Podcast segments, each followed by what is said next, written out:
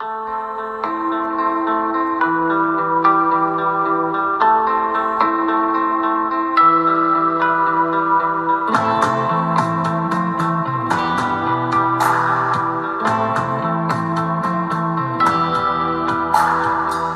Hello，大家好这里是黑瞳星月，我是黑瞳。过去的一周，大家都过得好吗？今天是周一，也是天蝎座的新月。如果大家有经常关注占星相关的内容的话，啊，就会对新月满月这样的说法不会陌生。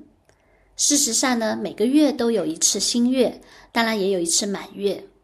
我们也经常会听到新月许愿这样的说法吧。那新月到底适不适合许愿呢？啊，我们今天呢就跟大家聊一聊关于新月、满月以及一些月亮状态的事情。呃，新月和满月呢，指的都是月亮的状态啊，更确切的说，指的是月亮和太阳之间的关系。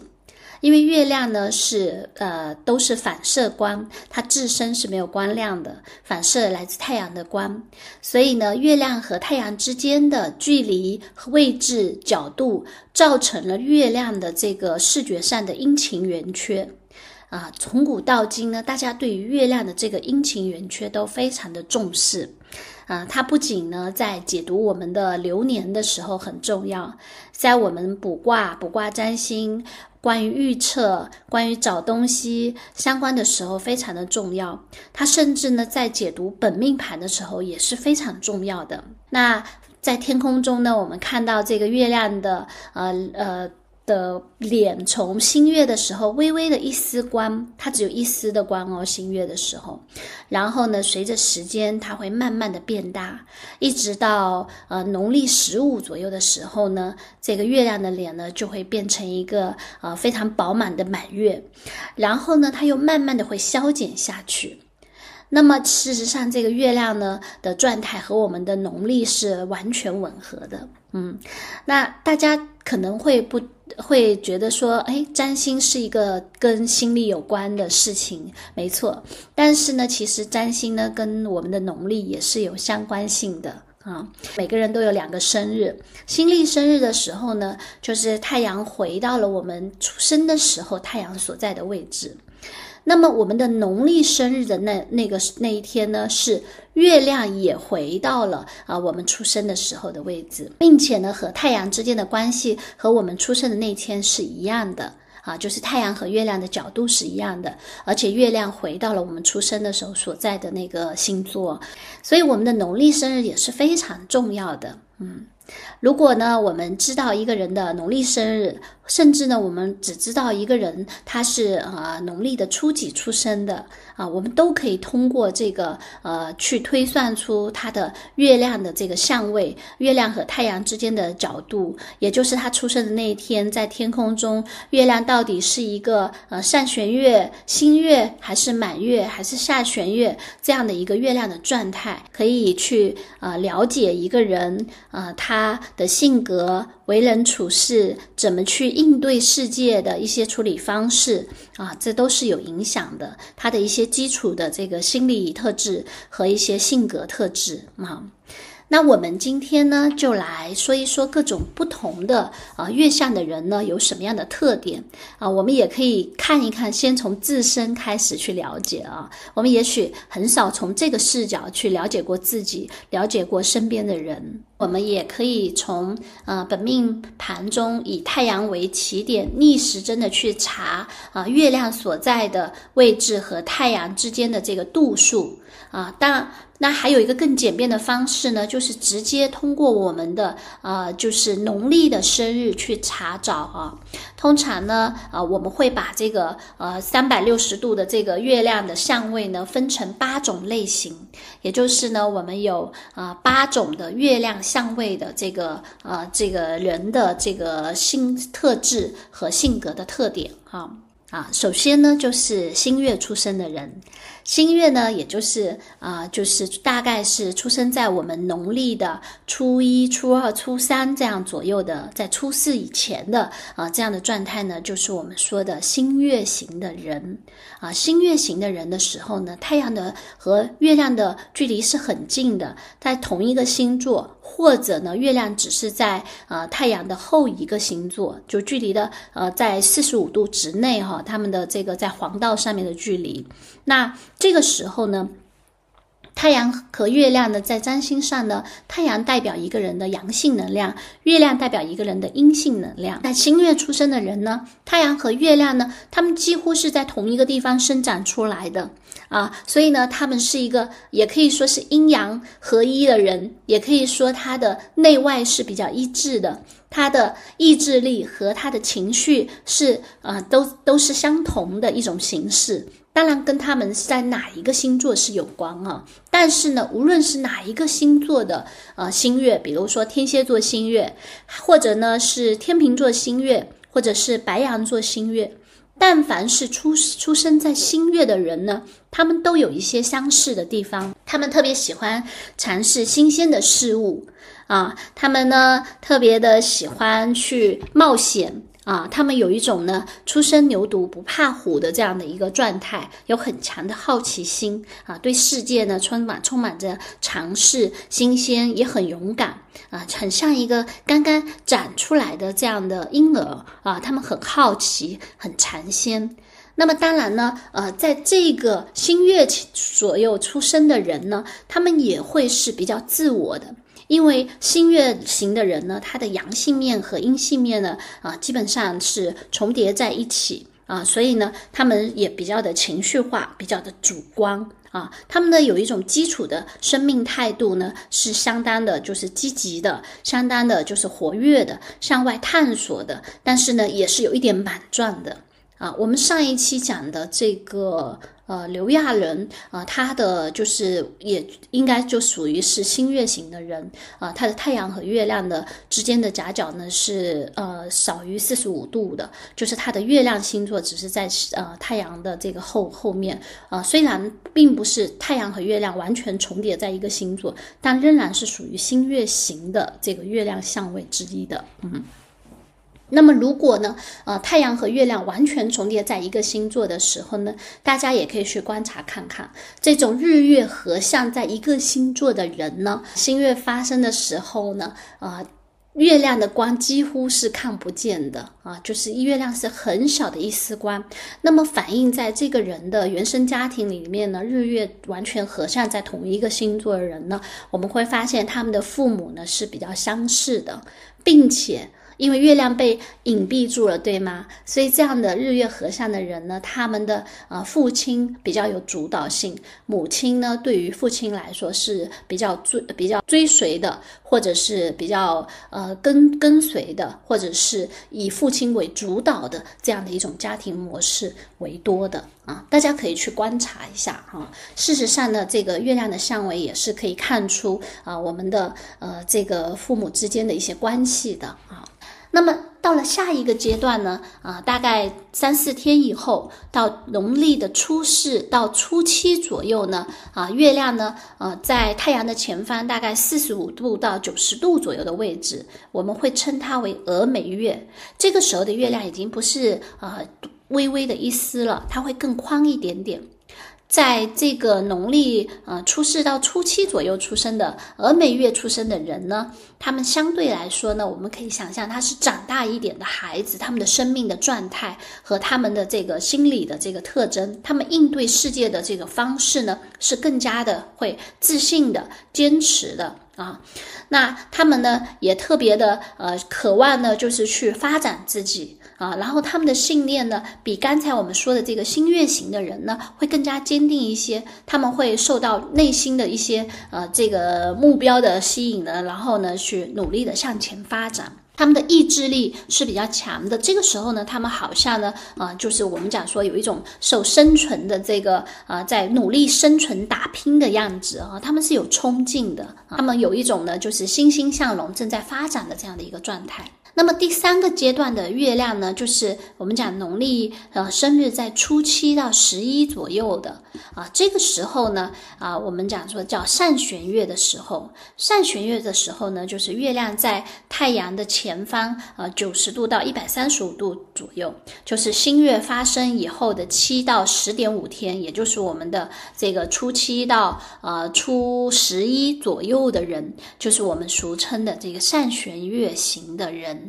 啊，这样的人呢，他的意志力啊，比刚才我们说的这个峨眉月的人呢，更加的坚定了。同时呢，他不仅有了一些意志力，而且还有这种行动力、组织力和决策力啊，他们是比较有克服困难的勇气的。嗯，但是呢，因为他们很想要完成一些呃任务，或者呢，他们已经有了一些呃就是目标，而且正在目标的路上呢，也进行了一些耕耘，所以呢，他们总体来说呢，会是我们讲的非常努力的人，而这种努力呢，也导致我们善玄月出生的人呢，是有一点紧张感的。啊，他们呢非常的害怕失败哦。其实峨眉月和善玄月型的人呢都有这个问题，就是他们的受挫能力比较差，因为他们想要生长，当他们受挫的时候呢，他们可能会想要逃避。那么。在再下一个阶段呢，就是我们进入了这个寅突月的阶段啊。寅突月呢，通常是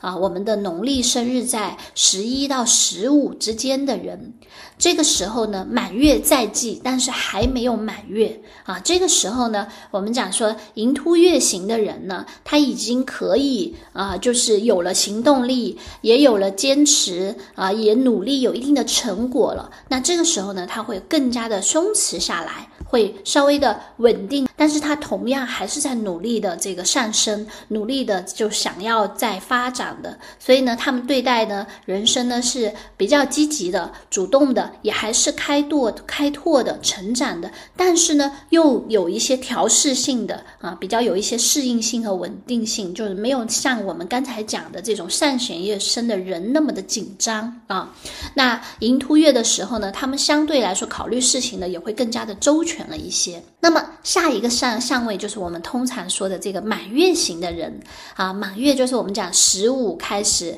啊，我们通常会把满月生日在十五到十八、十九左右的人都叫做满月型啊。这个时候呢，满月型就是啊，从就是月亮和太就月亮最大的时候，我们看到的月亮最大的这个阶段啊。满月之满月型的人身上呢，有一种非常强大的力量啊！大家都知道啊，满月是月亮最圆满的时候，所以满月的人呢，他们都很张扬。啊，我也我所见过的满月的人呢，都有一个特征啊，他们的人生非常的丰富和精精彩啊，或者呢，也可以说他们是什么都要的人。我说什么都要，是指你会发现那些满月型的人呢，他们一定是别人有的，他们都会想要有啊。这不是一个这个批评啊，这是一个呃，就是非常客观的描述啊。比如说他们是事业、感情、子女、金钱方方面面都要顾及。因为满月嘛，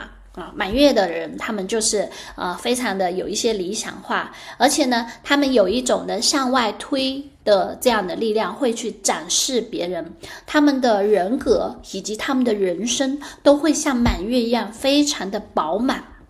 他满月型的人还有一个特征呢，就是他们非常的注重啊人际关系。满月型的人呢，他们既圆满又是很冲突的，因为大家想象一下哦，我们经常都说满月的时候就是狼人要出现的时候，是因为满月的时候呢，呃，是张力最大的时候，太阳和月亮一百八十度对冲的时候，这个时候是很有张力的。也可以说呢，他们把这个，如果这都是这个满月型的人的自己呢，他们的自我是撑到最大，撑到最大的时候呢，里面也会有一些呢分裂的地方，就像我们说太阳和月亮正好在。对面的一百八十度的这个星座里，所以他们的呃人格里面呢有两有有一有一些东西呢是完全对立的。比如说啊，一个太阳巨蟹、月亮摩羯的人，那么他就出生在呢我们讲的这个满月时分。但是呢，巨蟹和摩羯呢啊撑得好满，可是呢他们之间是有些矛盾的。太阳巨蟹座可能是一个非常的需要情感以及家庭啊建设和温暖的人，可是月亮摩羯呢可能。是呃非常的渴望，比如说事业的成功，因为摩羯是跟呃事业呃就是社会成就以及结构性的这个建设有关的，所以呢，这样的日月呢，呃有的时候呢就会发现呢，这样子满月的人呢，他们往往呢会在这个家庭和事业的两端呢呃奔跑哈，就是他们两边都想要，但是他们有的时候也蛮分裂，也蛮辛苦的啊。那么有的时候呢，这个时候呢，满月型的人呢也是特别注重关系，为什么呢？因为通常我们有两极需求要满足的时候呢，我们有时候非常的需要寻找一个另一半来帮我们啊。当我在自顾不暇的时候呢，我希我又希望拥有另外一面，比如说一个巨蟹座的啊，就是人，他比如说把自己的精力都放在这个家庭，那么他的呃月亮在摩羯座，那他可能会需要另外一个呃他的。重要关系人呢，去帮他镇守，比如说事业的部分啊，就好像呢面面俱到啊，所以呢，他们对关系又是非常的重视的。嗯，那么大家猜猜看，呃，满月出生的人，他们父母的关系怎样？当然是不太好啊，因为太阳和月亮对冲一百八十度，代表父亲和母亲是截然不同的两个人。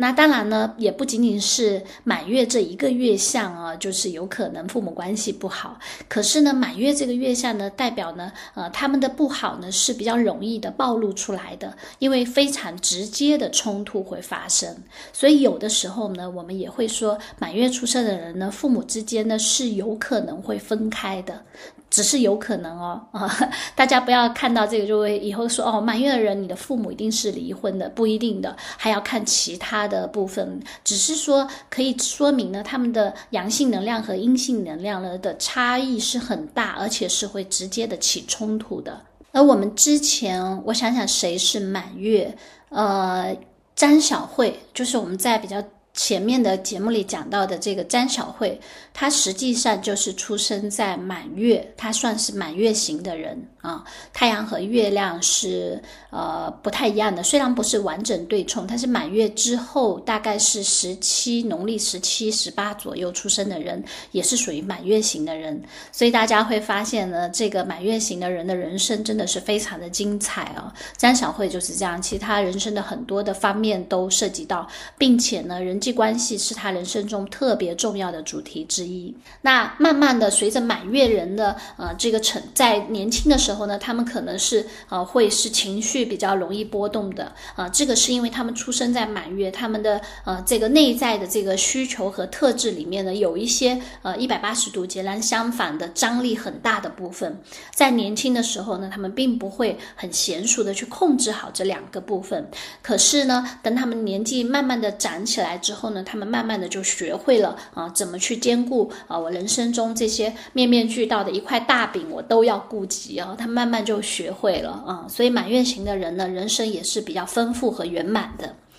那么过了满月之后呢，我们就到了这个呃，就是亏凸月啊。亏凸月就是满月，月亮满了之后就要慢慢的亏下去，慢慢的小下去啊。这个时候呢，就是呃月亮渐亏，我们会称之为呃隐亏凸月，也叫传播月。通常是在农历的生日十九到二十二的人。啊，这个阶段呢，啊，我们讲说它已经圆满了，而且慢满了之后又慢慢小下去了。那这个小下去跟我们刚才讲的，呃，这个盈突月是不一样的。这个小下去呢，它慢慢的就是有了一些呃更稳定的、更需要向外去分享的。它的我们想一个人到。到达了自身的圆满之后，他的目标呢就转向呢可能向外传播啊，所以有的时候呢，这个呃窥突月也叫做传播月，这样的人呢特别容易呃给别人当老师或者传教或者做媒体相关的，他们会把自己呃分享出去，也很关心他人，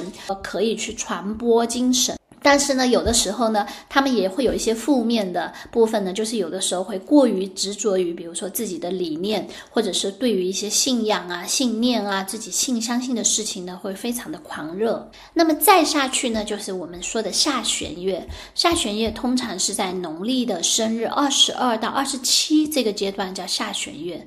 这一个呃，这个。部分的人呢，啊，我们讲说他的月亮就是我们讲说经过了满月，也经过了传播的这个亏凸月之后呢，啊，我们讲说这样的人通常呢与跟社会的接触啊是呃经过了很紧密的接触之后呢，他又进进入了反思的阶段啊。那么我们讲下弦月的人是最喜欢。变革呃的人非常喜欢的改变啊，那么下弦月的特质呢，有一点点像我们的星座原型里面的水瓶座啊，他们总是会想要去挑战一些现有的这个规则，然后呢，当然他们也非常的有创意啊，有建树。那有的时候呢，他们也会跟我们这个现有的社会制度之中呢有一些冲突，他们容易变成某种意义上面的非主流，更多的是主观于把自己的意见推给别人啊，有一点点的。独断专行啊，但是有的时候呢，有特别的能能够冲破一些旧有的思想，有一些变革呃和组织的能力都很强，嗯。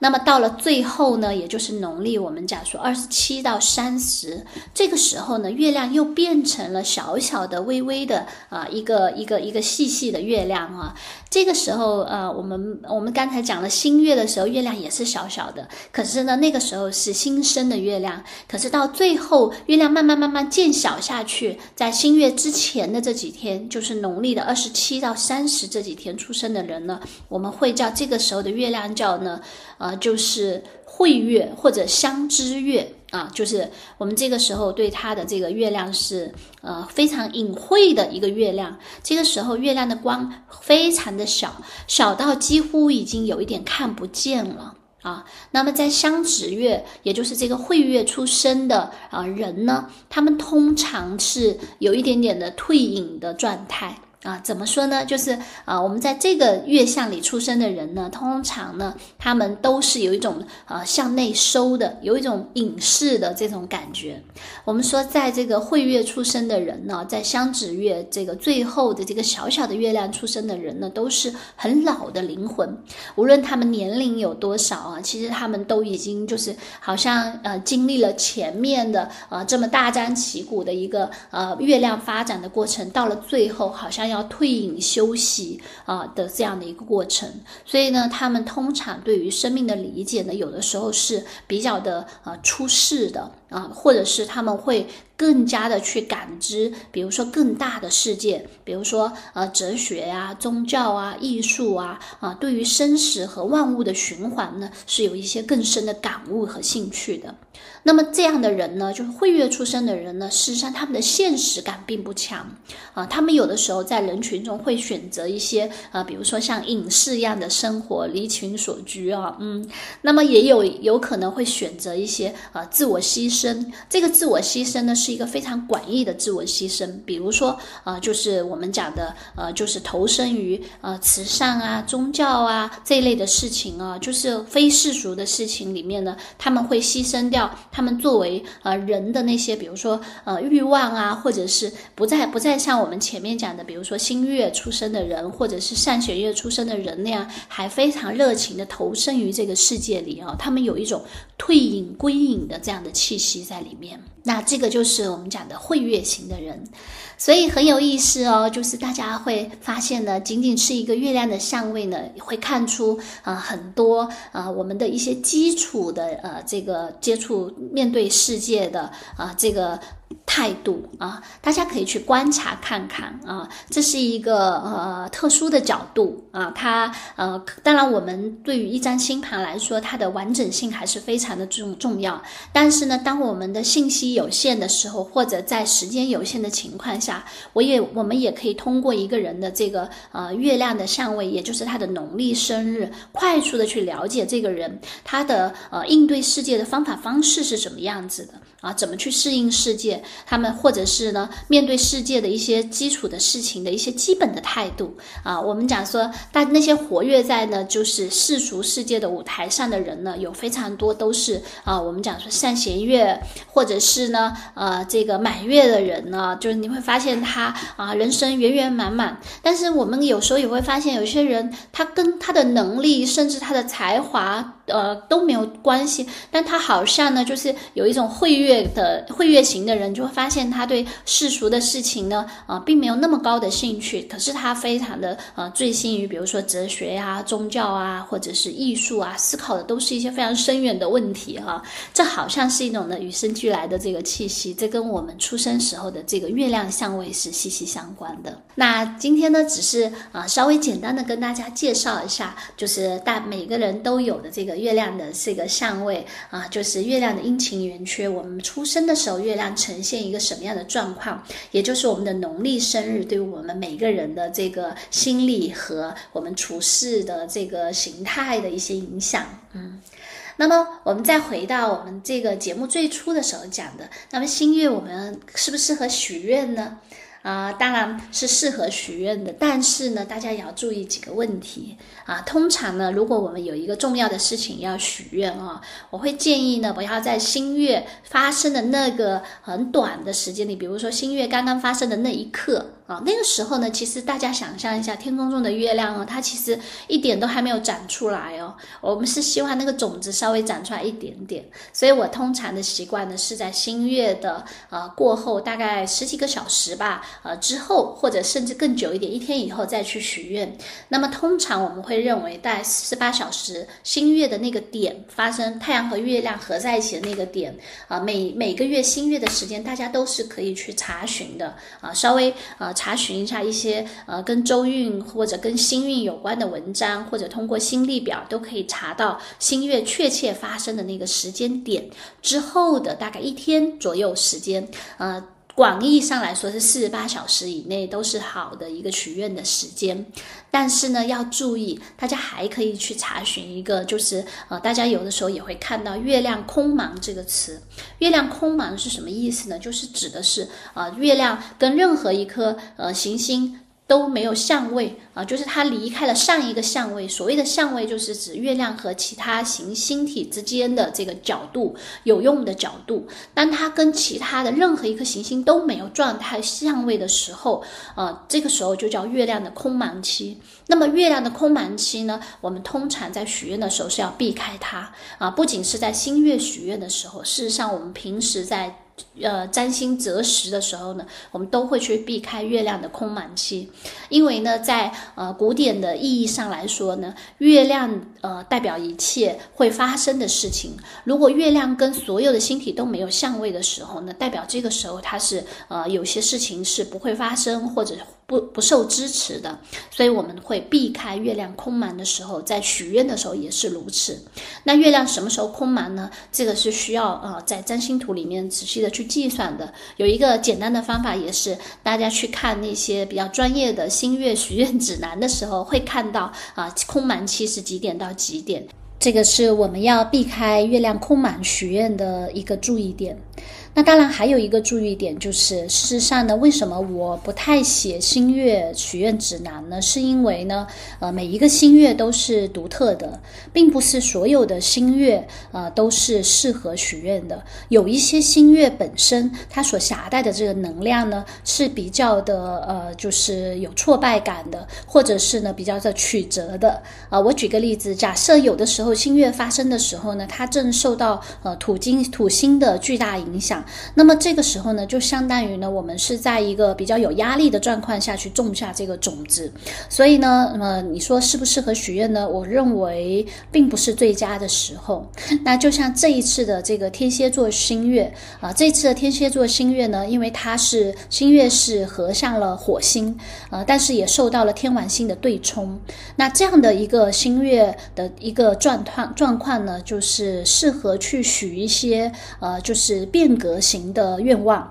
比如说想要做一些突破，说想要在断舍离中做出一些重大的这个呃改变性的这个决定或者行动是很适合。但是有一些事情呢，可能也未必适合在这个天蝎座呃这次的新月里面去许愿。所以呢，新月许愿并不是一个呃简单的，就是逢新月就一定没有分时间、没有分选择的去许愿。但有的时候呢，那个新月的能量特别的良好，特别的具有。支持性，那大家可以避开这个空满的时间去做一些许愿。那么呢，还有一个问题呢，也有有时候有人问我说，那满月适不适合许愿？啊，新月的意思呢，是指的啊，每事情刚刚像种子一样种下去，然后慢慢发展，是适合许愿的。那么满月呢，通常指的是一个事情到了终结的阶段啊，有了结果啊。事实上呢，有了结果的时候呢，就要开始，你想象一下，那个月亮慢慢小下去。所以通常我们在满月的时候，如果我们许的愿望是关于一个呃成长型的愿望，比如说我想要去做一件什么事情，我期望什么事情达成的话。我们通常是不在满月许愿的，那么满月呢，可不可以许一些特殊的愿呢？啊，有时候也是可以的啊。那么满月许一些什么愿呢？比如说，嗯，满月可以，你希望有些事情消失的话，你可以在那时候许愿哦。就是，呃，我举个例子，比如说，我们想希望我们的贷款结束，那么在满月的时候就可以，或者是呢，我有一个呃呃呃工就事情想要它慢慢的变少，我我我在想，我们有什么事情是会希望它慢慢变少的？除了我们的贷款，啊，我们的这个。呃，有一些事情呢，我们希望他说许愿说他再也不要出现了啊，可以，我们在满月的时候可以许愿说，哦，他从此在我的人生中就这个人或这件事就慢慢的消失不见。也许我们在呃满月的时候可以许愿啊，但是从广义上面呢，我并不是呃非常的去强调这个呃新月也好，满月也好许愿，我会觉得呢，许愿是随时都可以开始的啊，那个是一个心力愿力啊，那么主要是在于。就是说，我们是不是发自内心的向宇宙发出这样的信号？当然啊，我们去挑选合适的时间，也是一个不错的配合。嗯，但是呢，也不要太过于拘泥于这件事情。你想要呃发愿的时候呢，我觉得都是可以的。好。好的，那么今天呢，就跟大家聊一聊关于新月型的人、满月型的人、善选月型的人，跟关于月相对性格的一些影响啊，对于我们的呃命运的一些影响啊。今天就跟大家聊这些吧，我们下次再聊。